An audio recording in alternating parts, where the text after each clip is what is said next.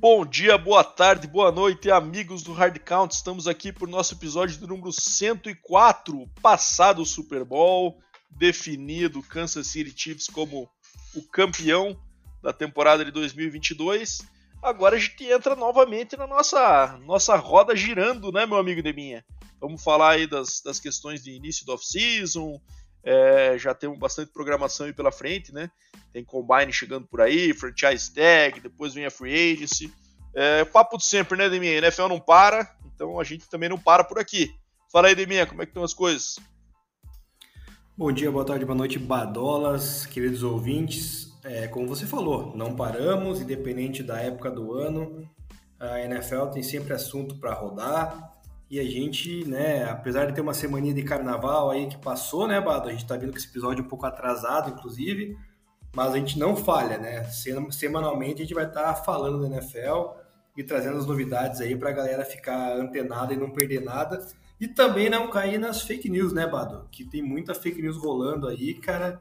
Então a galera tem que ficar esperta onde consulta as notícias, porque para não ser enganado, né, cara? Rolou muito boato já do Rob Gronkowski ter assinado com o Broncos, né? Estão falando de Aaron Rodgers no Jets e, e por aí vai, mas nada definido ainda. A gente vai passar aí também a lista do calendário da NFL para o ano 2023. Então, galera, fique ligado aí que a gente vai debater isso e muitos assuntos aí nos próximos dois, três meses, né, Bado?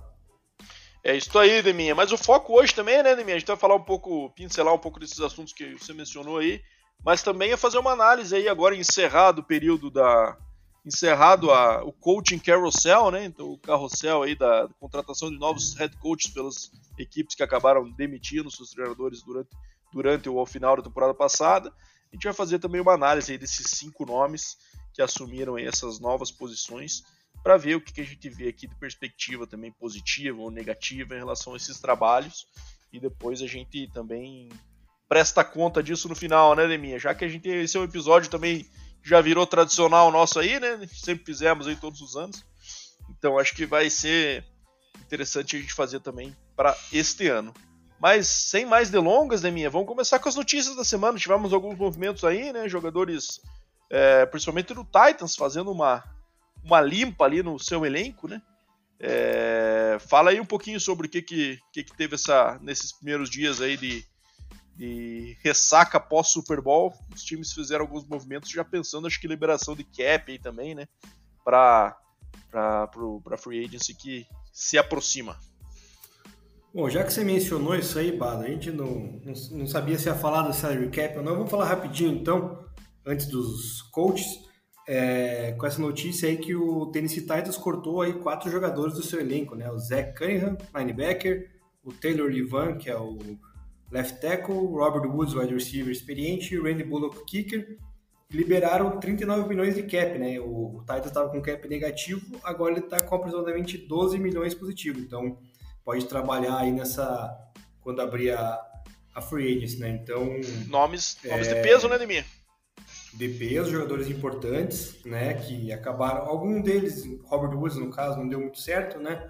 É, ele que voltava também de lesão, mas enfim, são nomes de peso para um time que precisava se ajustar. Falando nisso, Bala, tem uma lista aqui de vários times que precisam adequar o seu salary cap para essa temporada. Né? Buccaneers é o time que está menos 56 milhões, o Saints menos 47 milhões, Vikings menos 24 milhões, Jaguars menos 22 e o Chargers menos 20 milhões. Então esses cinco times aí, só vou citar os cinco piores, precisam fazer um, uma adequação para ficar dentro da folha salarial aí estabelecida pela NFL esse ano, que se não me engano é de 282 milhões no total. É, Lembrando umas... que, né, Neminha, uma vez que isso não seja feito, essa adequação não seja realizada, pode acarretar em perda de, de picks do draft, inclusive, e punições também financeiras. Exatamente. E tem mais nove equipes aí que também estão no, no negativo, que também vão precisar fazer ajustes, cortar jogadores, e conforme forem cortando jogadores, a gente vem trazendo para vocês aqui, e quem sabe a gente começa também a semana que vem, nas próximas, falar né, o que cada equipe deve ou não fazer, quem deve priorizar nas suas renovações de contrato. E tem outras equipes que, por outro lado, tem muito é, espaço no, no seu salary cap, né? O principal deles, sobrando, é o Chicago Bears, que tem 99 milhões aproximado de, de cap space, então é muita coisa, um time que está aí em rebuild, né? Desde o ano passado, quando adquiriu o Justin Fields, então chegou a hora aí de, do, do Bears tentar moldar bem o time, buscar o, os melhores jogadores disponíveis nessa free agents para ver se o Chicago Bears consegue incomodar na, na NFC Norte. Outra equipe que também tem um, um grande número de, de cap space é o Atlanta Falcons, com quase 56 milhões. Já foi veiculado que pode ser um dos times a vir forte em cima do Lamar Jackson. Minha opinião é que seria besteira, mas né, cada um faz o que, o que quer com seu dinheiro. O Las Vegas Raiders, perdão, é o terceiro time com mais cap, 48 milhões é, de espaço de salário. Ele está atrás aí, aparentemente, do Aaron Rodgers, né? Então, se de fato quiser quarterback que hoje pertence ao Green Bay Packers, tem aí um, uma condição boa financeira. O Giants tem 46 milhões de dólares sobrando. O Giants que já sinalizou que pode ter interesse em assinar tanto com o Daniel Jones quanto com o Saquon Barkley. Só que né, o Daniel Jones pediu algo em torno de 45 milhões, pelo que rodaram as notícias, e o Saquon Barkley não quer ganhar menos do que 12,5. Então essa conta já não bate, né, Bado?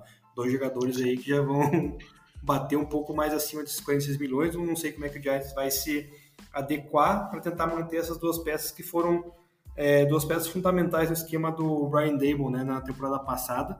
E o Texans é a quinta com mais espaço no, no salary cap, com 37 milhões de dólares sobrando. Texas também que vem num rebuild eterno, né? Então tem a chance agora de tentar também conseguir alguns jogadores aí, também trocar outros que também custam dinheiro, como já foi vinculado aí talvez o próprio Brandon Cooks, né, como wide receiver até confiável e que ganha um salário bom, né? Então e que fez bico já no ano passado, já, né? Já queria ser trocado, imagino que não, não vão querer segurar ele para esse ano. A menos é, que o David Ryan convença ele de uma forma bem, bem drástica, né? Exato. E depois tem mais umas equipes ali, Bengals, Patriots na sequência, que também tem um cap alto. Então, assim, tem muito, muito assunto pra gente falar, né, Bala, desse salary cap, tentar prever também o que cada equipe vai fazer ou não nas próximas semanas e a gente vem trazendo aí para vocês o que vai acontecer. É isso aí. Só fazendo um comentário aí de minha sobre o, o, Titans, acho que o nome que mais chama atenção é o Taylor One, né? Um cara aí que já foi, já chegou a ser o left tackle mais bem pago na liga, se não me engano, em 2018, quando ele recebeu o contrato novo. Então foi alguém de bastante destaque que acabou por oito ou nove anos, se não me engano, é, construindo essa carreira no Titans aí. Mas todos os jogadores que são grandes nomes. O Zach Cunningham também era um, era um linebacker de, de peso ali dentro da, dentro da, do front seven do Titans. Robert Woods, como você falou, não deu certo, né? Um cara que veio com uma certa expectativa de suprir um pouco da ausência do AJ Brown, apesar de ser uma característica completamente diferente, né? Mas ter mais uma arma, ter mais uma peça, acabou também não funcionando, né? E imagino que essa questão de lesão também, o retorno tenha prejudicado. E o nosso amigo Fat Randy, Randy Bullock, que era o, o kicker do Titans já há alguns anos, né? É, um bom aproveitamento, mas chega uma hora que se kicker fica caro e o time tá com problema de, de cap, é uma decisão acaba ficando fácil, né? Para trocar, a não ser que seja um cara lá muito destaque, como é o caso lá do, do nosso amigo Justin Tucker, né? Por exemplo, falando do, do, dos principais da liga. Por outro lado, pelo que você falou dos mais espaços, eu tenho bastante expectativa pelo movimento do Bears nessa free agency. A gente vai falar nos próximos episódios um pouco sobre isso, né? Mas eu acho que eles precisam dar mais receivers, né? Tem papo aí de Keenan Allen, papo de uns caras aí que estão também de times com problema de cap, que provavelmente sejam tenham que fazer alguns cortes difíceis. É, eu acho que o, o, o Bears deve ir para cima forte aí de um, de um, de um receiver grande nome aí que surja no mercado. E também linha ofensiva, né? Acho que são os dois principais gaps aí do Bears, que a gente vem falando já há algum tempo, que eles não endereçaram durante essa durante essa, essa temporada. Pegaram lá o nosso amigo o canadense lá do Steelers durante, a, durante o ano, mas nada de ser também uma grande resposta, né? O receiver lá, de mim, me ajuda aí. Esqueci o nome dele, o cara que falava Claypool. que era top 3 da liga. Chase Claypool. Chase Claypool, nosso querido piscina de argila. É, e também não deu a resposta esperada, né? Então acho que eles vão para cima e forte nessa, nesse movimento. Mas enfim, é, vamos só agora falando um pouquinho dessas notícias aí. A gente tá bem frio ainda nessas notícias, né, Neminha? Porque assim, é, até passando um pouco do calendário para a galera, a gente tem alguns eventos importantes aí nas próximas, nas próximas semanas que vão definir o andamento até a chegada da Free Agents. O primeiro deles é o período de franchise tag, né, que abriu aí no dia 21 é, e vai ficar aberto até o dia 7 do 3. E aí é um período importante porque os times usam isso para tentar aquela último gás de uma negociação com um jogador importante antes de colocar a franchise tag nele, né? E a gente tem vários caras aí com decisões difíceis para fazer, né? A gente tá falando aí do Lamar Jackson, né? A gente tá falando do, do próprio Giants com dois nomes com problema, né? Que é o tanto o Daniel Jones quanto o Saquon Barkley. Nós temos também o caso do é, do Orlando Brown no Chiefs, também é um caso desse que já recebeu a tag no ano passado seria o segundo ano seguido de tag, provavelmente é algo que ele não queira. Então, os times costumam deixar esse período aí de tag para fazer bem no final, né? Que seria ali no dia 7 do 3, para tentar esgotar qualquer possibilidade antes de fazer colocar a tag nesses jogadores. E aí também é, temos o Combine, né, minha? Temos o Combine aí que começa no dia 28, né? E vai até o dia 6, se não me engano. É eu acho que até o dia 6 do 3, exatamente. Então é um período aí que também coincide com esse período de franchise tag. Muitos dos também dos times costumam é, fazer negociações nesse período de combine, né, já que todos os agentes dos atletas estão presentes e também todo o staff de front office das equipes também estão lá em Indianápolis nesse período de combine. Então é um período importante de negociações para então que a free agency que começa então no dia 15 de março, né? Mas antes disso a gente tem aquele período de contato legal com os jogadores antes da abertura do período que é de dois dias, né? Então a partir do dia 13 é, já libera para conversar com os free agents e dia 15 começam as assinaturas oficiais, aí, dia 15 de março. Preparando isso, então, os times cobrem os seus gaps, é, tratam alguns dos seus gaps de elenco ali, dos seus buracos que eles têm no roster, para então ir para cima do draft ali nos dias dos dias 27 a 29 de abril, né? Draft esse ano vai ser em Kansas City. Então temos também essa sequência de eventos importantes aí chegando. É, essas semanas, então, agora costumam ser um pouco mais é, paradas de notícias, à exceção de cortes, né? Como foi o caso do Titans. Mas a partir da, dessa questão da tag, o negócio começa a esquentar, com o jogador já se posicionando sobre, ah, não, aceito ou não aceito a tag, né? Cara às vezes fica fora todo o programa do off-season, só volta na semana 1, se ele tá de birra com isso. Enfim, o negócio começa a movimentar, e aí movimenta de vez com a entrada da Free Agency, com os jogadores trocando de time aí. É, acho que é isso, né, Deminha? Falando um pouco do calendário aí, não sei se você tem algo a acrescentar, mas acho que é nessa linha aí que a gente vai ter nas próximas semanas. É, exatamente. E só a gente vai ter, eu vou tentar aqui também, justamente com você, né, Bado, fazer aí que a gente é, aquele levantamento da, dos times do CAP com relação a jogadores também que estão na lista de possíveis tagueados aí para as próximas semanas, né? Que a gente está numa correria aí danada. A gente vai tentar fazer para tentar passar para os ouvintes aí, né? Começarem a se habituar aí quais jogadores cada equipe pode ou deve tentar taguear, né? Lembrando que só pode taguear um jogador, né, Bado? É... é... tem diferentes tipos de tag, né? Mas a tag que mais se fala é essa, né? Que é a franchise tag, que você coloca ali uma. Como se fosse um ano extra que você tem direito de colocar um jogador que se tornaria um free agent, um agente livre naquele ano. Então, daí, só para a galera também que não conhece ter uma ideia do cálculo, uma vez que o jogador recebe essa tag, ele recebe um salário já pré-estipulado da. É, recebe do time, claro, né, mas pré-calculado pela liga, né?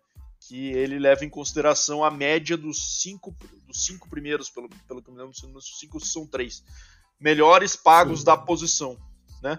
E aí ele recebe um salário alto, então, mas daí ele tem um pouco de insegurança porque ele tá jogando num contrato de um ano, basicamente, né? E num esporte violento como o futebol americano, né? Que contusões, às vezes, que mudam a carreira do cara pode acontecer é, de um dia pro outro ali.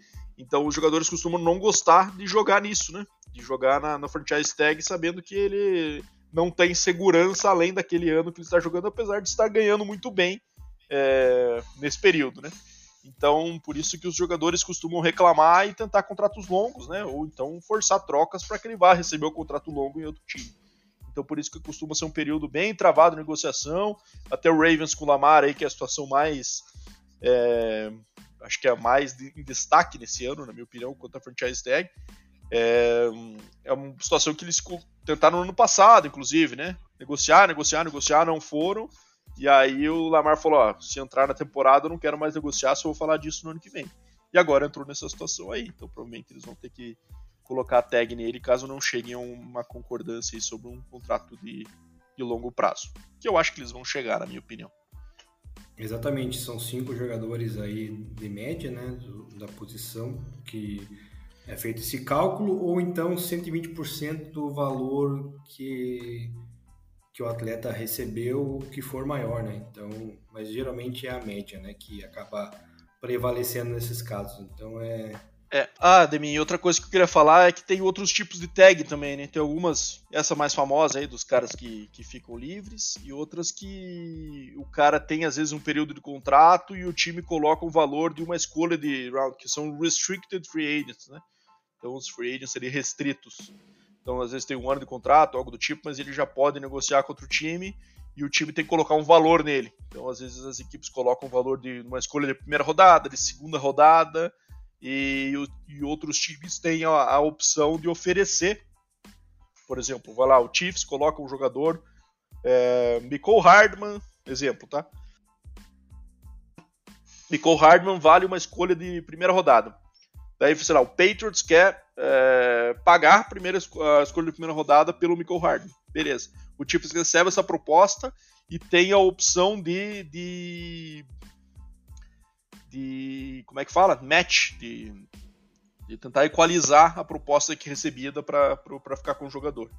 Então também essas tags que são pouco comuns em termos de movimentações nesse sentido, mas que também existem aí que, que, que os times também podem colocar nesse período.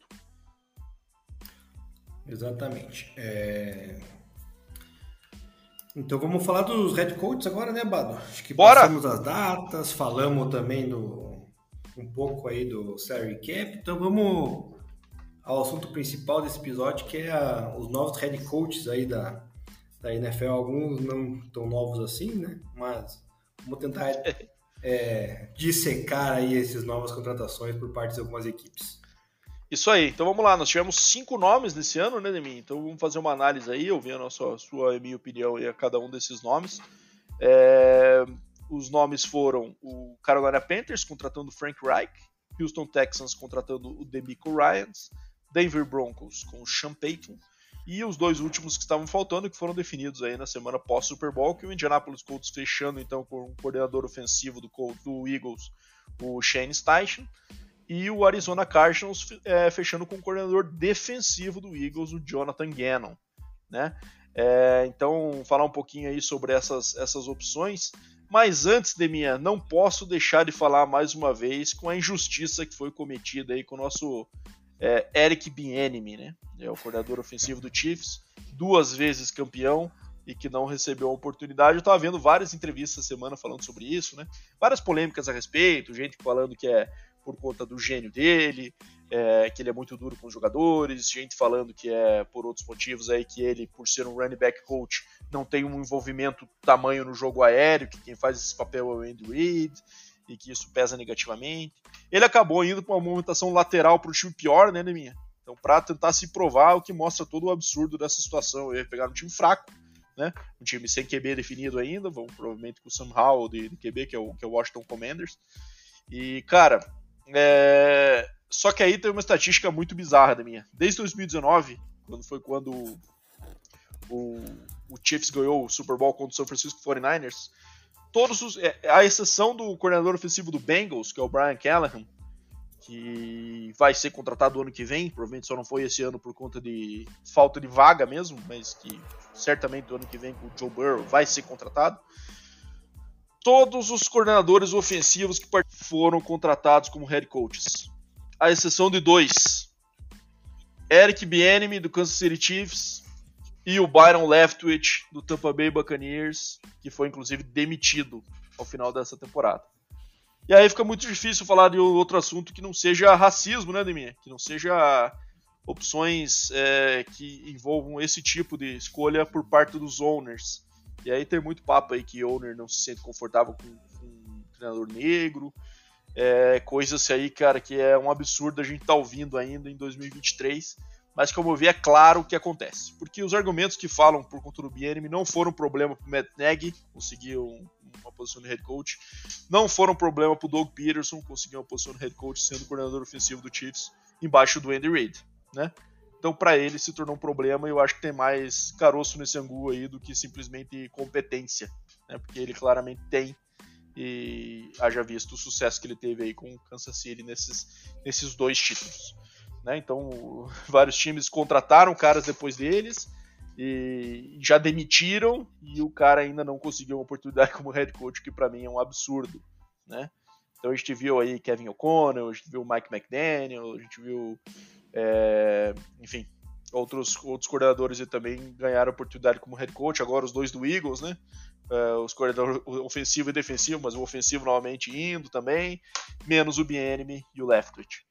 Então é um negócio que deixa triste realmente que esse tipo de coisa não acontece. A gente sabe que nos Estados Unidos isso é um negócio bem presente no dia a dia, né?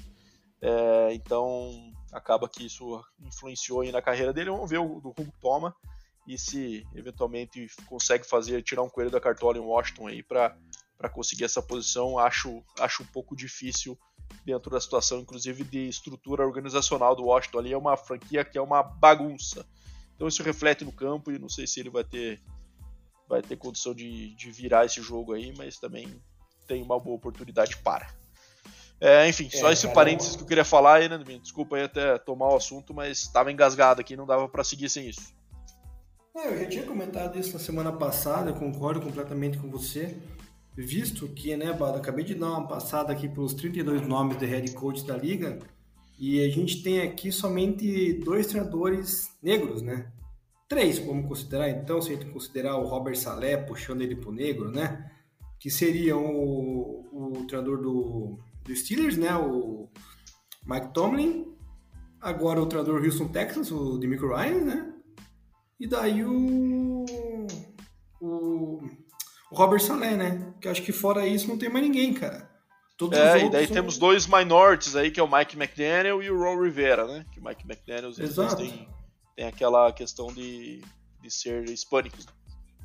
Pois é, mas ou seja, que não muda nada, muita coisa, né? Enfim, claro, esse fato do Bienemy para mim claramente deve ser um algum certo tipo de preconceito mesmo por parte de alguns donos, o que é uma uma besteira, como você já mencionou, mas enfim, boa sorte por BNM. Acredito que, infelizmente, ele não vai ter muita coisa a desenvolver, né, Bado? Porque vai pegar um time que o, o seu QB room ali não é interessante, né, cara? Não sei que ele tente, porventura, pegar alguém do draft. Enfim, é, vai ter um, um desafio muito mais complexo do que teve quando pegou nas suas mãos aí o, o Patrick Mahomes, né? Enfim, mas todo caso, desejamos boa sorte e vamos ver o que, que acontece. Isso aí. Mas vamos começar então pelo primeiro nome aqui, que foi o primeiro nome contratado, que foi do Frank Reich, né, Um nome um pouco surpreendente, porque saiu bem baixo do Colts, né? Mas é um cara que vinha de bons trabalhos antes, né? Principalmente na coordenação ofensiva do Eagles. Também fez um bom trabalho, pelo que eu me lembro, com o Philip Rivers no San Diego Chargers na época ainda, é, antes de, de ir para o Eagles. É, teve uma passagem pelo Chiefs também, se não me engano, como QB coach. Então, um cara que tem um histórico de ser esse encantador de QB. E no Colts acabou não se deparando com nenhum QB, dado essa estratégia do Colts aí de, de ficar sempre trazendo veterano e tentando tapar buraco com esses caras e não dando um jovem para apostar e daí sim desenvolver, né? É, eu particularmente gosto da contratação do Frank Reich. Ele é um cara que, que eu acho que ainda tem algo a, a dar para a liga se entrar numa situação mais favorável, né? Mas me preocupa um pouco que ele vai entrar numa situação bem parecida com o que ele encontrou em Indianápolis quanto à instabilidade na posição do QB, né, Nemi? A gente viu o, Colts, o, o Panthers no ano passado é, rodando QB entre Darnold, entre Baker Mayfield, entre teve o PJ Walker também jogou, né? É, e acabou que nunca fixou um cara. Tem dois caras aí que foram picks altos de draft, que é o Baker e o Darnold, né? É, como opções, mas é, eu não sei se nenhum deles é a resposta, né? Então acho que também fica um pouco na dúvida sobre isso, porque é difícil de avaliar é, um treinador é, ofensivo, como é o caso do Frank Reich, que foi coordenador ofensivo em boa parte da sua carreira, é, sem ter um QB claro quem é ainda, né? Acho que esse é o primeiro desafio dele. Mas eu acho, cara, primeiro, é, acho que é, o, é, a última oportunidade dele, caso seja um fracasso, acho que ele vai demorar para ter outra né, oportunidade como head coach. É, não sei se para ele não teria sido melhor ir para uma estrutura aí, sei lá, pegar essa vaga do BM em Kansas City, por exemplo, né? Ficar lá um pouco, criando moral e tal, para entrar numa situação num time melhor. Mas é, pensando por outro lado, o Panthers também não teve um recorde tão ruim assim, né? Nessa divisão horrível aí da NFC que foi, né? Acabou que até chegou a brigar pela divisão até o final da temporada, né? Então, com quem sabe um pouco de ajuste, definindo um QB, conseguindo desenvolver, é... eu não me desagrada aí a contratação do Frank Reich. Eu costumo, e eu acho que essa vai ter uma tendência para os próximos nomes que a gente vai avaliar. Vejo sempre com bons olhos coordenação, é, contratações de head coaches que têm mentalidade ofensiva e que principalmente chamam jogada, né? Que aí gera uma instabilidade para a franquia caso isso funcione, que daí pode perdurar por anos. E eu confio no Frank Reich, ele é um cara que tem essa característica de ser bem, ter um bom trato com os jogadores, né? Fala mansa, não fala palavrão, não é aquele cara que grita, não é aquele motivador, mas tem, costuma ter esse bom relacionamento aí. Então acho que é mais uma oportunidade para esse cara que é bem quisto na liga, mas que Indianápolis acabou não rodando. É, e vamos ver agora se se, se encontra o Panthers. Eu, eu acredito nele, né, minha? Eu dou uma, uma nota boa aí para essa contratação do, do Panthers. Cara, só para te. Uma duas estrelas, digamos assim. Uma nota boa, duas estrelas. Duas estrelas, uma, duas ou três. Duas estrelas para Frank Ah, tá, beleza. Até tá, que nem analisamos o Super Bowl. Cara, só lembrando você que o Baker Mayfield foi pro Rams, né? Então, ah, tá perdão. No... Vacilo meu, é verdade. Mas ele é free agent agora no final do ano ou ele vai ficar lá? Cara, aparentemente ia ficar lá, né? Não sei qual que é a situação. É verdade, verdade. Eles Mas, acabaram o ano com o Darnold, né? Inclusive, com o Darnold jogando até bem nas últimas duas semanas ali. Ninguém sabe como, mas todo, todo caso, tudo é possível, né? Enfim, é, cara, eu vejo uma contratação é, do Panthers meio que na linha do que o fez também o Texans, né? Pegando um cara que já passou pela franquia antes. Ah, tem isso também. jogador, né? Que o Frank Reich foi o QB, né? Inclusive o primeiro quarterback a lançar um touchdown, né? Na, da franquia do Carolina Panthers em 1996. Isso, se minha isso memória aí. não estiver ruim. Franquia de expansão então, no primeiro QB. Né? É, exatamente. Então acho que eu vejo nesse lado, assim, pegar um cara que já passou pela franquia, tem uma certa identificação, né? Tem a sua experiência já na NFL, né? Não é um cara novo, cru, como alguns outros coordenadores aí que estão surgindo, mas é um cara que já tinha feito trabalhos bons, né, cara? Essa temporada específica foi horrorosa com o Colts, né? Não, não consegui entender o motivo de, do Colts ter ido tão mal assim, cara, porque a gente até tinha cotado o Colts como um dos favoritos na, por parte da, da AFC South, né? E quem sabe até uma briga aí playoffs e acabou sendo uma decepção total, né? Então, assim, foi um, uma surpresa, até um desempenho ruim do, do Colts, talvez muito pela questão do Matt Ryan não ter se adaptado, o Matt Ryan deve ser dispensado, inclusive. É, o próprio Jonathan Taylor machucou, então né, teve também problema defensivo lá com o linebacker, que agora me fugiu o nome lá, porque ele mudou o nome no meio da, da temporada lá. Como é que é o nome dele? É o Darius Leonard. Era Darius Leonard, mas ele mudou o nome. Isso, ah, eu conheço ele pelo nome antigo. É, então, acho que também passou boa parte da temporada machucado, também não. É ele que era um líder defensivo, então deixou a, a coisa bem instável lá do, do Indianapolis Colts na temporada de 2022 mas eu vejo que é uma forma do Carolina tentar se reerguer, né? Após uma trabalho ruim do Matt Rule, né? Matt Rule que assumiu a minha gloriosa Nebraska Cornhuskers no, no college football. Então, onde ele se tem mais conhecimento de, de, causa, né, Bado? Ele que fez um trabalho bom lá em Baylor e também em Temple, né, se não me engano. Você que conhece Temple, melhor isso. aí de college. Temple depois Baylor, isso mesmo. Exatamente. Então, ele, ele manja do college, não manja da NFL. Então, fez uma duas temporadas horrorosas lá pelo Carolina Panthers, foi demitido inclusive na metade dessa temporada, e daí trouxeram agora o Frank Reich para tentar né, ver se dá um, um rumo diferente para essa franquia.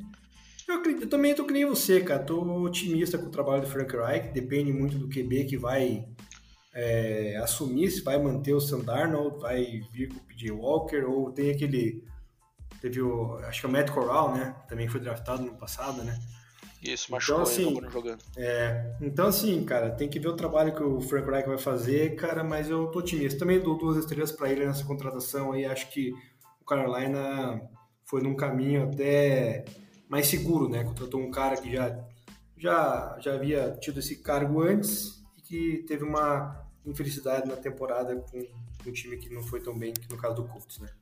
Estou aí falando em troca de nome, de minha. Tivemos uma troca de nome essa semana, né? O nosso querido Robbie Anderson mudou o nome dele oficialmente para Chosen Anderson. Como é, assim, velho? Não sei. Ele virou um a Dragon Ball lá? A informação, a informação é essa. A opinião fica pro teu lado aí, porque eu não consigo ter opinião sobre uma bizarrice dessa. Mas enfim. Chosen Anderson, tá lá. Cara, ele tá meio o Antônio Brau da vida, né? Tá bem louco, é verdade. Porque, porque o nome dele já era. Pelado, o nome dele já era. Né? É, o nome dele era Rob Anderson, né? Se não me engano, era Rob com Y, né? Não, não, cara não lembrou. Pra... Exatamente. Para Rob com IE, né? Puta que agora. Meu Deus, cara. Chosen Anderson. Se... Cara, se alguém fizer exame de concussão no homem lá, vai. Já, é, o cara não vai jogar mais, cara. Pelo amor de Deus. Exatamente. Mas, Bom, então, né? enfim, Frank Reich no Panthers, acho que depende aí se ele vai querer apostar no Darnold, acho que essa é a próxima dúvida, mas aparentemente uma boa contratação aí, segundo a nossa avaliação. É, até pro Darnold seria uma, um discurso parecido para os dois, né, Deminha? Ó, não demos certo aqui, vamos unir aí as forças e ver se a gente consegue os dois sair dessa, dessa draga, né? Vamos ver se, se eles conseguem juntos é, crescer aí, se tornar tornar uma franquia a longo prazo aí sob o comando deles né, na liga. Bom, bora pro próximo agora, Deminha. Deixar você começar falando dessa aí, que é a Houston Texans contratando então o Demico Ryans, né? É, eu, particularmente, como falei, não sou muito fã de, de contratações de, de, coordenadores defensivos, mas é, o, o, Texans aí teve outros motivos para apostar, inclusive a, a, idolatria local, né? Pelo, pelo ex-linebacker da franquia. Fala aí, Deminha, o que você achou do Demico? É, exatamente. Então, foi que nem eu falei ali com relação ao Frank Reich, né? Apostaram num cara da casa que já tinha conhecimento da, da onde está indo, né? Apesar de não ter experiência como head coach ainda, né? De até inclusive é bem jovem, né, Pato? Acho que não... Se tiver mais de 40, é um pouquinho mais do que 40, né? Mas é um cara já que, que fez uma, uma carreira bem sólida como jogador ali dessa, da defesa do Houston Texas ao lado de J.J. Watt. A gente falou, né? Brian 38 Cush. anos, é minha. Aí, ó, tem minha idade, cara. Então, é, cara tá jovem, acabado, né? é, cara novo, né? Cara jovem. Então, e um cara que fez um participou de uma das melhores defesas da, da NFL aí, né, cara, com o J.J. Watt, que mencionei ali, o, o Brian Cushing, o como é que era o nome do outro lá, o que jogou no Whitney Merciless. Jogava Esse nessa também, também. Mas, mas, teve um outro cabeludinho lá, o. Caraca, tinha outro cabeludinho lá, cara. Tinha também o safety lá que era bom. DJ Swearing. Enfim, cara. É, cara teve. Cara, jogou uma defesa muito forte. Enfim, e daí ele. Veio, era aquele time bom, né? Texas, e ofensivamente é. o Texas era bom naquele time também, né? Com o André Johnson, com o Aaron Foster. Chegou até o, o, Aaron jo, o André Johnson e o próprio DeAndre Hopkins juntos por um momento ali, né? É, o problema do Houston Texans era o treinador na, na época, né? que é o nosso querido Bill O'Brien, né? É, acho que até nessa época aí, cara, acho que até nessa época era o Gary Kubiak. E daí depois Será que veio que o Bill O'Brien e fez a destruição da franquia. É, pode ser, cara. Gary Kubiak, saudades, né, cara? Que head coach espetacular, inclusive campeão do Super Bowl número 50, exatamente. Campeão como jogador também, né? O último é, da história do John Elway. É, exatamente. O último, mas não o último, né? Não. É o último. Muitos estão é vindo pra frente. Começar com aquela saudável. Já acabou a temporada e já vamos começar outra na, na, na briga louca. A rivalidade. É isso aí. É. Mas o. O Demico Ryan, cara foi recepcionado de uma maneira efusiva lá, né? Quando chegou no, lá na, nos estabelecimentos lá da equipe do Texans. Bem, o pessoal recebeu muito bem ele, né? Então ele era um líder lá daquela, daquela defesa, não por menos. Eu acredito que vai tentar resgatar o Texans, né? Ele que tem esse espírito, já que ele jogou muitos anos lá. Então ele vai tentar trazer de novo a esperança para a torcida do Houston que né, acabou vendo sua franquia ser dilacerada nos últimos anos, com piques, com jogadores bons indo, embora, envolvendo o caso também né, do assédio do, do Sean Watson, tudo de ruim que pod poderia acontecer com o Texas aconteceu, né, cara? Então agora é. O, inclusive o draft ano passado achei ruim, né, ter draftado na primeira rodada lá o cornerback, poderia, na minha opinião, ter pegado lá na 14 rodada, enfim. Mas acho que o Mick Ryan agora vai ter um trabalho pela frente, tentar reconstruir, vai ter ao seu lado né, todo o front office, né, o pessoal ali que aparentemente gostou da contratação. Então é um suporte para ele que vai enfrentar seu primeiro trabalho como head coach na NFL, né? Ele fez um excelente trabalho lá no 49ers como coordenador defensivo. Então acredito que o Texans busca um, uma renascença de uma outra forma, diferente do, do Panthers que buscou um treinador já consolidado com carreira com passagem na NFL. Ele foi buscar um dos mais promissores candidatos que estava disponível no mercado. O Mick Ryan era cotado até para ser treinador do Broncos e outras equipes. Então, assim, acho que é uma tentativa certa, cara. Sempre buscar jogadores que têm identificação com o seu clube, eu acho que. A, ou é tipo aquele lance, pode ser um tiro no pé do cara né, não dar boa e se queimar, mas eu acho que isso é mais um futebol da vida, né? Quando a gente vê treinadores aí que pegam ex-times e e botam lá para treinar e acaba não dando certo, que a gente sabe que é muito mais complicado, porque na NFL tem a cobrança, mas não é aquela cobrança igual no futebol, né, Bado? Então acho que daí o Mick Ryan vai ter um, um trabalho aí, vai ter uma aceitação melhor até por parte da torcida e também dos seus jogadores. É, Deminha, assim, cara, eu acho que eu concordo contigo que a NFL é diferente do futebol nesse aspecto, mas o Houston Texas não é tão diferente assim, né? Que vem demitindo o treinador todo ano aí, faz três anos seguidos que demite técnico, né? Então, assim, a minha grande dúvida quanto ao Demico é se ele vai ter esse respaldo, né, cara? Porque aparentemente é um cara competente, fez uma defesa muito boa no 49ers, com muito talento, é verdade, né? Talento em todos os setores da defesa, então também fica mais fácil de você construir uma, uma defesa tão potente como era o caso né? Mas ele também teve seus méritos, obviamente. E foi um baita no linebacker, né, cara? Então o cara né, defensivamente certamente vai agregar muito pro Texans, que é um dos gaps da equipe, inclusive, né? É, mas assim, cara, vai depender muito do que fizer pelo lado ofensivo, né? Então vai ter o Davis Mills ainda como QB, vai certamente draftar um QB, né? Se não draftar, acho que a torcida é, faz uma revolta armada uh, em Houston, né? Caso não use, já tendo perdido a primeira pick naquela palhaçada que foi a última rodada, né? E ainda, se na segunda não draftar nem o Bryce Young nem o CJ Stroud, ou quem sabe o, um outro QB aí que pode subir o estoque ainda, está subindo, né? Que é o QB de Kentucky. É, eu acho que daí vai ser o problema. Então vamos ver que ele vai contratar de coordenador ofensivo, essa é uma parte importante da decisão. E ficou de não falar de coordenador aqui, mas quando a gente fala de, de contratação de um, de um técnico com mentalidade defensiva, é importantíssimo saber né, quem vai ser o coordenador ofensivo, porque a liga é totalmente montada para o ataque hoje em dia, né? Então vamos ver se ele vai seguir na linha de trazer alguém que da árvore do Kyle Shanahan, vai, ou vai puxar alguém de, outro, de, outra, de outra estrutura, ou até de um college football, algo do tipo. É, mas assim, eu gosto da contratação por esse viés, né? De, de o ídolo local, de, de, dar uma motivada, de trazer uma vibe diferente do que os outros técnicos, cara, que não tinham, sinceramente, não tinham nada a agregar nesse aspecto, né? Pra, pra franquia. E vamos ver como é que isso evolui. Eu gosto, daria também um. Cara, eu acho que mais por essa questão do, do local, da motivação, de dar uma energia diferente, eu também dou duas estrelas aí pra contratação do, do Demico Ryan pelo Texans mas não acredito em nada no Texans estar convicto do que está fazendo. Acho que é mais um, um, tiro no alto que pode dar certo do que do que algo muito convicto, porque eles já demonstraram não ter essa capacidade nos últimos anos. Pô, eu não dei Bom, estrelas, é de três também. Beleza. Denver Broncos na minha. Vou deixar você falar isso aí também primeiro, já que é o seu time do coração. E aí, Denver fez o que tinha que fazer, empolga, não empolga. Como que você vê essa contratação do Champeito? Fez o que tinha que fazer, né?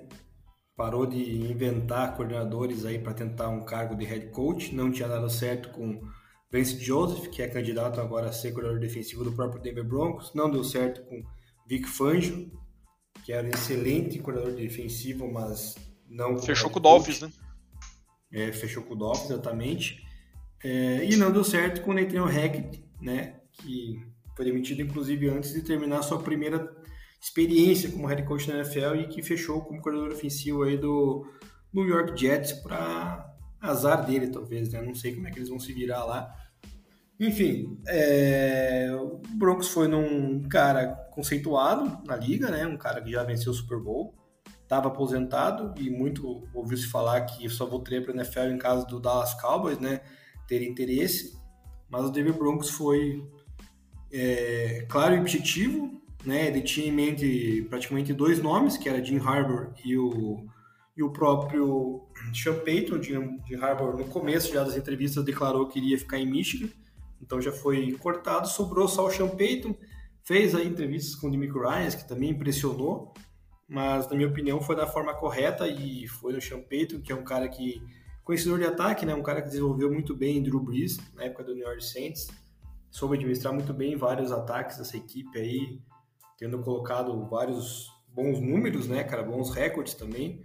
Então, assim, cara, é, é um cara que precisava é, chegar em Denver para tentar botar ordem na casa, tentar ver se o Russell Wilson realmente tem solução ou se a temporada do ano passado foi culpa do Russell Wilson mesmo. Eu ainda acredito que foi 90% do Nathaniel Hackett e 10% do Russell Wilson, né, na, na soma geral das contas.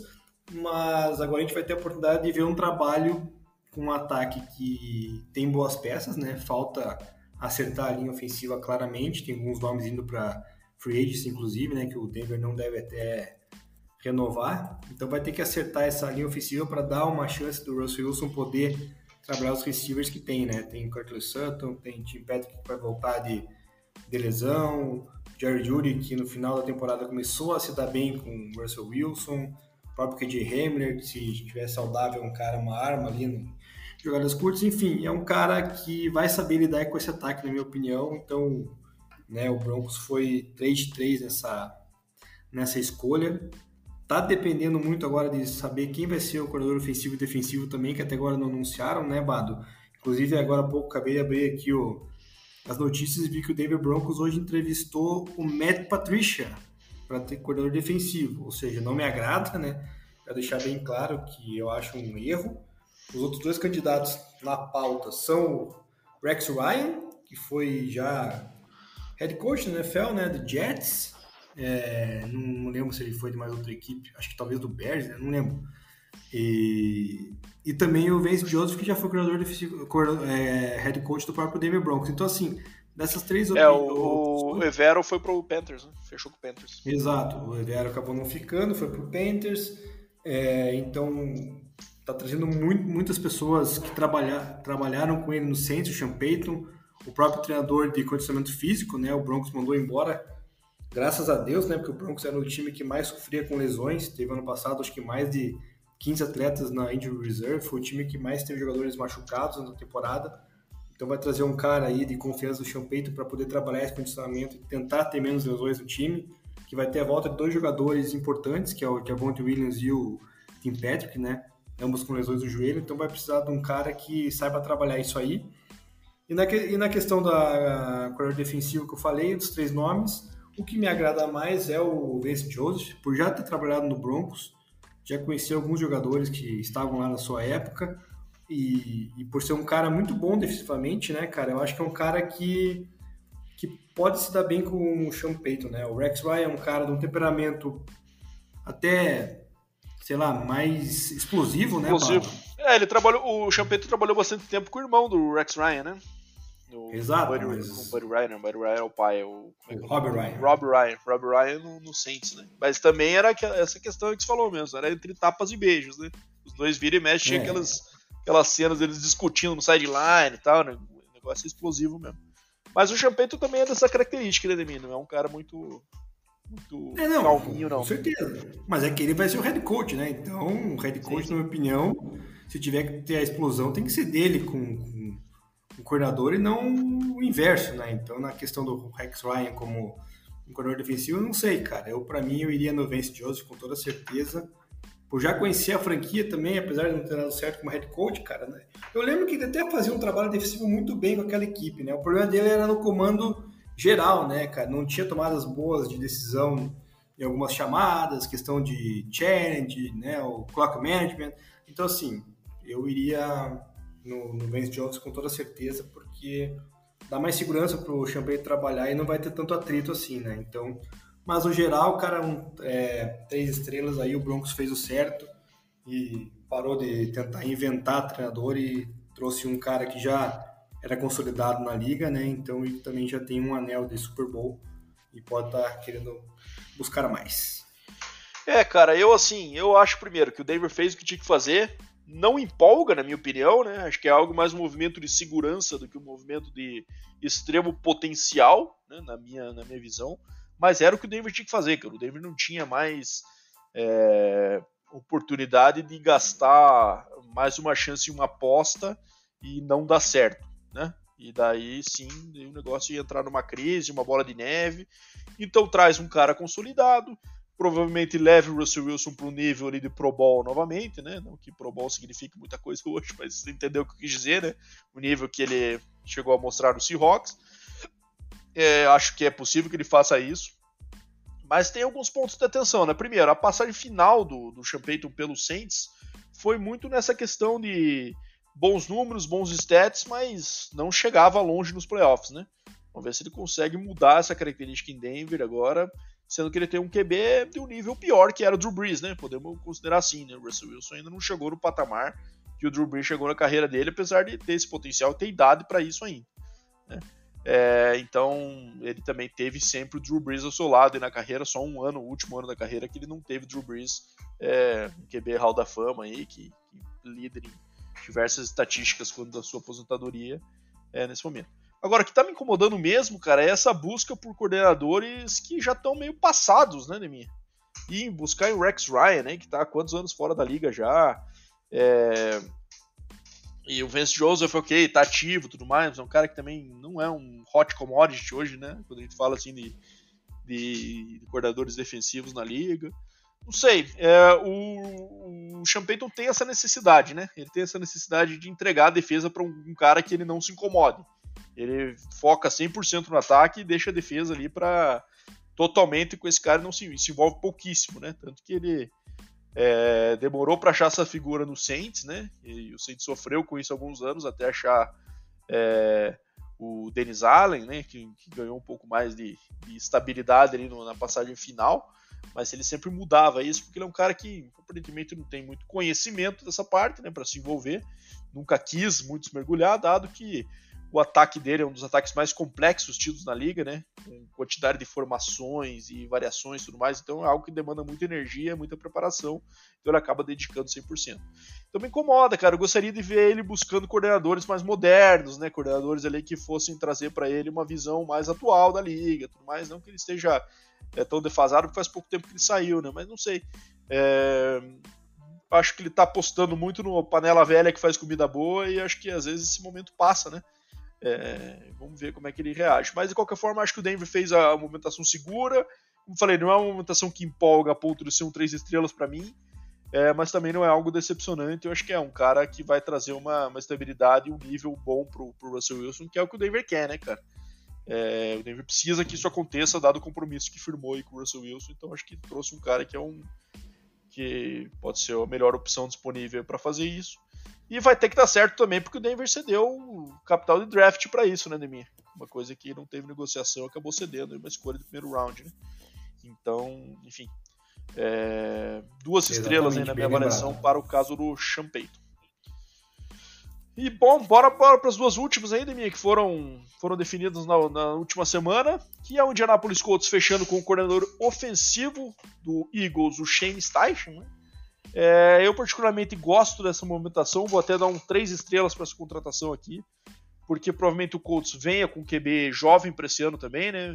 Tem várias especulações de subir no draft ou de pegar o QB na, na posição que ele está, que se não me engano é a quinta posição, certo, Domingo? É, posição do draft desse ano. O Colts eu acho que é a sexta, eu acho. Vê a ordem do draft, por favor. Sexta aí. ou quarta, não? Eu vou ver enquanto é... você está falando aí.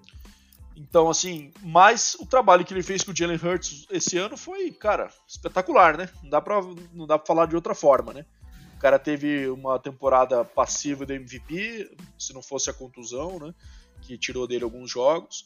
E o Super Bowl que ele jogou foi algo de outro mundo também, né, Ademir? É, não dá para dizer que o Jalen Hurts pipocou ou qualquer coisa ao contrário, né? O cara tem uma atuação de 4 TDs no, no Super Bowl, 370 e poucas jardas totais, é, sempre estava lá quando o time precisou para colocar uma posição de vitória. Então, assim, é, esse trabalho desenvolvido, que obviamente tem também muito papel do Siriani, né? Mas eu acho que gera uma boa perspectiva para o Colts finalmente ir para um, um caminho aí de pegar um QB jovem, é, parear ele com um coordenador ofensivo, aí, um head coach barra coordenador ofensivo jovem, moderno, que vai trazer um pouco de, de confiança para essa equipe também. Então eu acho que, ao meu ver, uma boa contratação. É, diferente da próxima que a gente vai falar da coordenação defensiva, que eu acho que foi uma péssima contratação. Mas eu acho que o Colts finalmente está indo no caminho certo aí enquanto isso. O Colts tem a quarta escolha geral, Bado.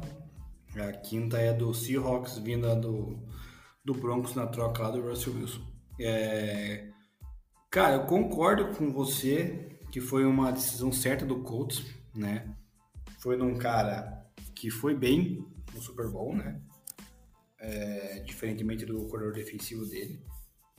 Jalen Hurts jogou tudo e mais um pouco. Foi o ataque até do do, do Eagles foi super bem, né, cara? Pecou a defesa mesmo na, na derrota para o Chiefs. É, acredito que deixou um pouco a desejar o jogo corrido, poderia ter é, implementado um pouco mais o jogo corrido com os running backs que tinha no Super Bowl, mas não fez, mas mesmo assim conseguiu pontuar, né?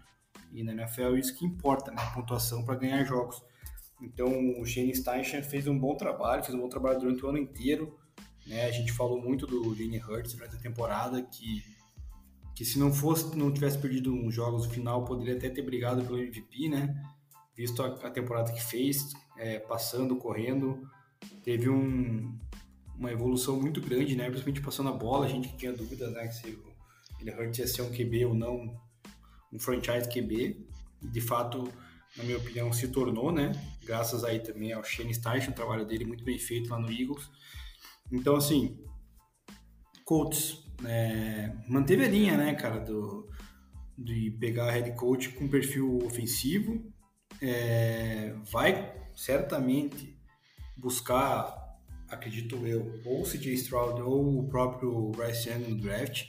Acho que tem que jogar essa escolha para cima lá, tentar trocar com o Chicago Bears, que tem a primeira geral, né, já que o Bears tem o Justin Fields Acredito que o Bears tem que insistir no Justin Fields, porque foi uma escolha alta no draft do ano passado. Passado ou retrasado, não lembro. Acho que foi passado, né, Bato? E... Então o Colts tem que arriscar, cara, porque não tem QB. Né? Matt Ryan não vai ficar dificilmente, vai ser cortado. Nick Foles, cara, péssimo, né? Não tem a menor condição de ser QB titular em 2023 na NFL. Então, cara, ele vai. Foi, foram buscar um cara jovem, né? Uma, uma gama de jogadas ofensivas aí muito grande, tem peças no draft para tentar arriscar, tem capital. Então acho que, cara, é uma, uma escolha certa do, do Colts para tentar fazer com que a equipe venha voltar a produzir o que produziu dois anos atrás, né? Quando o Jonathan Taylor correu quase o que 2 mil jardas, né? Teve um ataque bem prolífico até em, em, jogadas aéreas, tem um wide receiver excepcional, na minha opinião, que é o Michael Pittman, né? Então, assim, precisa de um nome ofensivo, precisa de um cara que desenvolva um QB novo. Então, a gente também, como, como você, pontuam três estrelas aí, Bato. É, e, e olho no Will, no Will Levis também, né, Neminha? Que é, que é o cara de Kentucky aí que também tá subindo o estoque. Eu ainda não fiz minha análise dos QBs do draft que eu faço todo ano, que vejo bastante vídeo dos caras, vou ver todos eles aí durante esse processo. Mas é um cara que também está entrando nessa conversa aí de chegar em top 5, já que provavelmente Bryce Young e CJ Stroud saiam 1 e 2 aí, não com a ordem previamente definida já, né? Tem papo aí de CJ Stroud ser melhor avaliado por umas franquias do que outras, como melhor que o Bryce Young. Vamos ver. É... Bom, acho que é isso, né, Deminha? Então a gente aposta aí nessa questão da, da, da temporada que o, que o Steichen conseguiu fazer com o Jalen Hurts, ver se consegue levar esse ritmo aí para esse novo QB que vai, vai chegar em Indianápolis. Certamente vai chegar, né? Eles não vão com esse, com, esses, com esse capital de QBs aí que eles têm atualmente, que é. é como é que fala, Deminha? É, que se fala indo ao fracasso, que é mesmo? É. Caramba, cara. É, tá. Caramba! Fadado ao fracasso. Fadado ao fracasso. Fadado ao fracasso, exatamente. Esse, essa aí. frase ainda pertence ao Houston Texas, cara.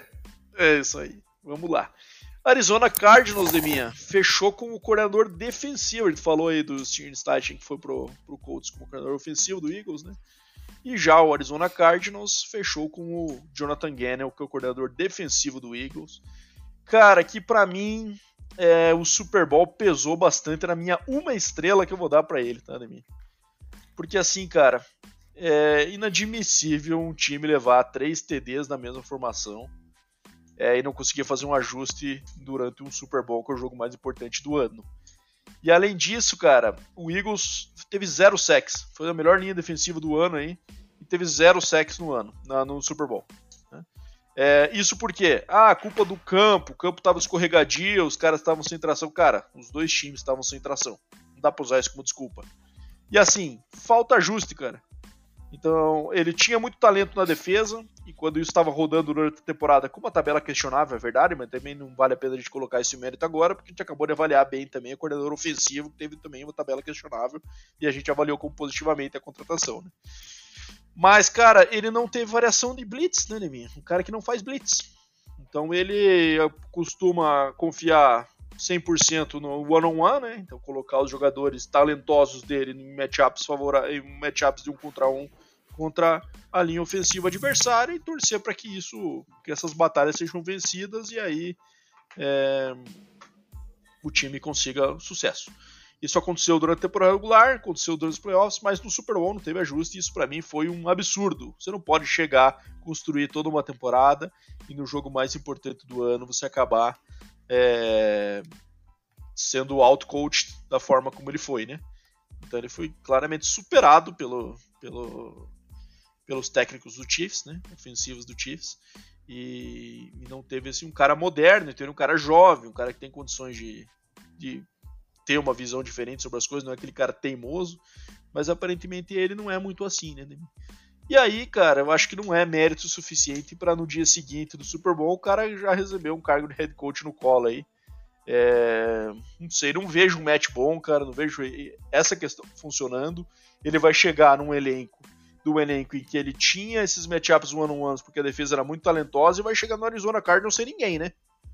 Falar bem a verdade da defesa do Cardinals aqui é Buda Baker e pass rush vai ter quem? J.J. Watt parou, Chandler Jones já tinha ido pro Raiders antes. É, e aí? O que, que tem nessa defesa interessante aí, né? Pode demorar uns três anos para ele construir. Não sei se vai ter esse tempo todo. Né? E aí, tá. E como é que vai dar um match com o Kyler Murray? Né? Não vai ter um cara, é, um, um, head coach voltado a desenvolvê-lo, e sim um coordenador, né? Eles mudam um pouco a direção por causa do, do, da tentativa que eles fizeram com o Cliff, né? Que não deu certo. Mas não sei, cara, não consigo olhar para isso e falar assim, olhar tanto para esse elenco do Cardinals, que para mim é uma bagunça, é, como também para essa contratação de um técnico que, meu ver, teve, foi tão exposto assim no jogo mais importante do ano, como uma boa contratação. Então, por isso, para mim, é, é uma estrela pro Jonathan Gannon no Cardinals. É, concordo contigo, né? Não tem como dar mais do que isso, cara. Se pudesse dar zero, daria zero. É, começar pelo vídeo da apresentação, da apresentação não, né? quando ele chegou lá com os jogadores se apresentando, parecia um pateta, literalmente, né, cara? É, todo, ah, e aí, não sei o que lá, todo felizão. Puta, cara, já não, não achei um, um vídeo interessante que, que postar. achei, me, achei meio goofy também, achei meio é, uma postura porra. que se esperava. É, o cara assumindo um cargo de head coach, aí o cara vem todo bobão aí, um time que você acabou de falar que é todo meio zoado, cara, o, o jogador realmente que tem lá de impacto é o a Isaiah Simmons, o linebacker, né, cara, esse é um excelente jogador ali do lado defensivo, né, além do Buda Baker, é claro. Mas fora isso, não tem muito que produzir. O ataque, o Kyler Murray, a gente viu e ouviu falar bastante do seu ego, né, e não deu certo com com Cliff, que era um cara que aparentemente entendia de ataque, né, então vai saber. Não, e era fãzaço do Kyler, né, cara? Era um cara que tava é. compradaço com o Kyler. Agora não vai ser bem assim, né? Vai chegar um outro cara com uma visão diferente. E até pensando em se é o caso de seguir em frente ou, ou partir para outra, né? Mas até porque não tem o que fazer, né, Bada? Assinaram uma extensão do contrato é. com o Kyler Murray lá, não tem pra onde correr, né, cara? Então, sei lá, cara, o que, que ele vai aprontar, cara. Você mencionou muito bem, né? O Super Bowl foi horroroso, né? Defensivamente falando, a equipe do Eagles foi péssima, né, cara? Mahomes baleado, não consigo nem chegar perto do Mahomes, cara. Então é inadmissível realmente, cara. O cara tem uma atuação com a sua defesa patética no Super Bowl, uma derrota na minha opinião, grande parte dela por causa da defesa, realmente. Ah, sim. A melhor foi... defesa do Eagles, a melhor defesa do Eagles do Super Bowl foram os, os drives longos do ataque, né, cara? Porque é, parando o ataque do Chiefs mesmo não teve tanto, não teve sucesso.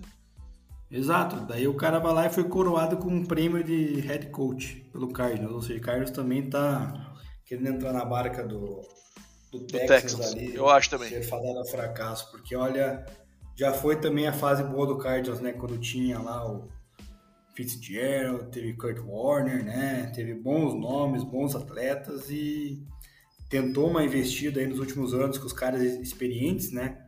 Caso DJ Green, J.J. Watt, e não deu boa, né, cara? Acabou que essa janela, parece que do Cardinals, assim como a do Titans, se fechou, né, cara? Então, acho que vai ser difícil, né? Futura. Difícil, sim.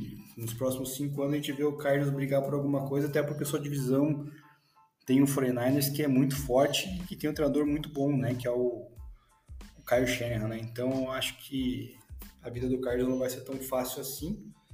Mas vamos ver, né, cara? Tudo é possível. A gente às vezes fala uma coisa e acontece outra, né? Muita coisa na NFL é, é, acontece que lesões, enfim, tudo isso pode alterar o, o rumo de uma temporada, mas tô com você, cara. É, no momento Acho que foi uma, uma decisão ruim.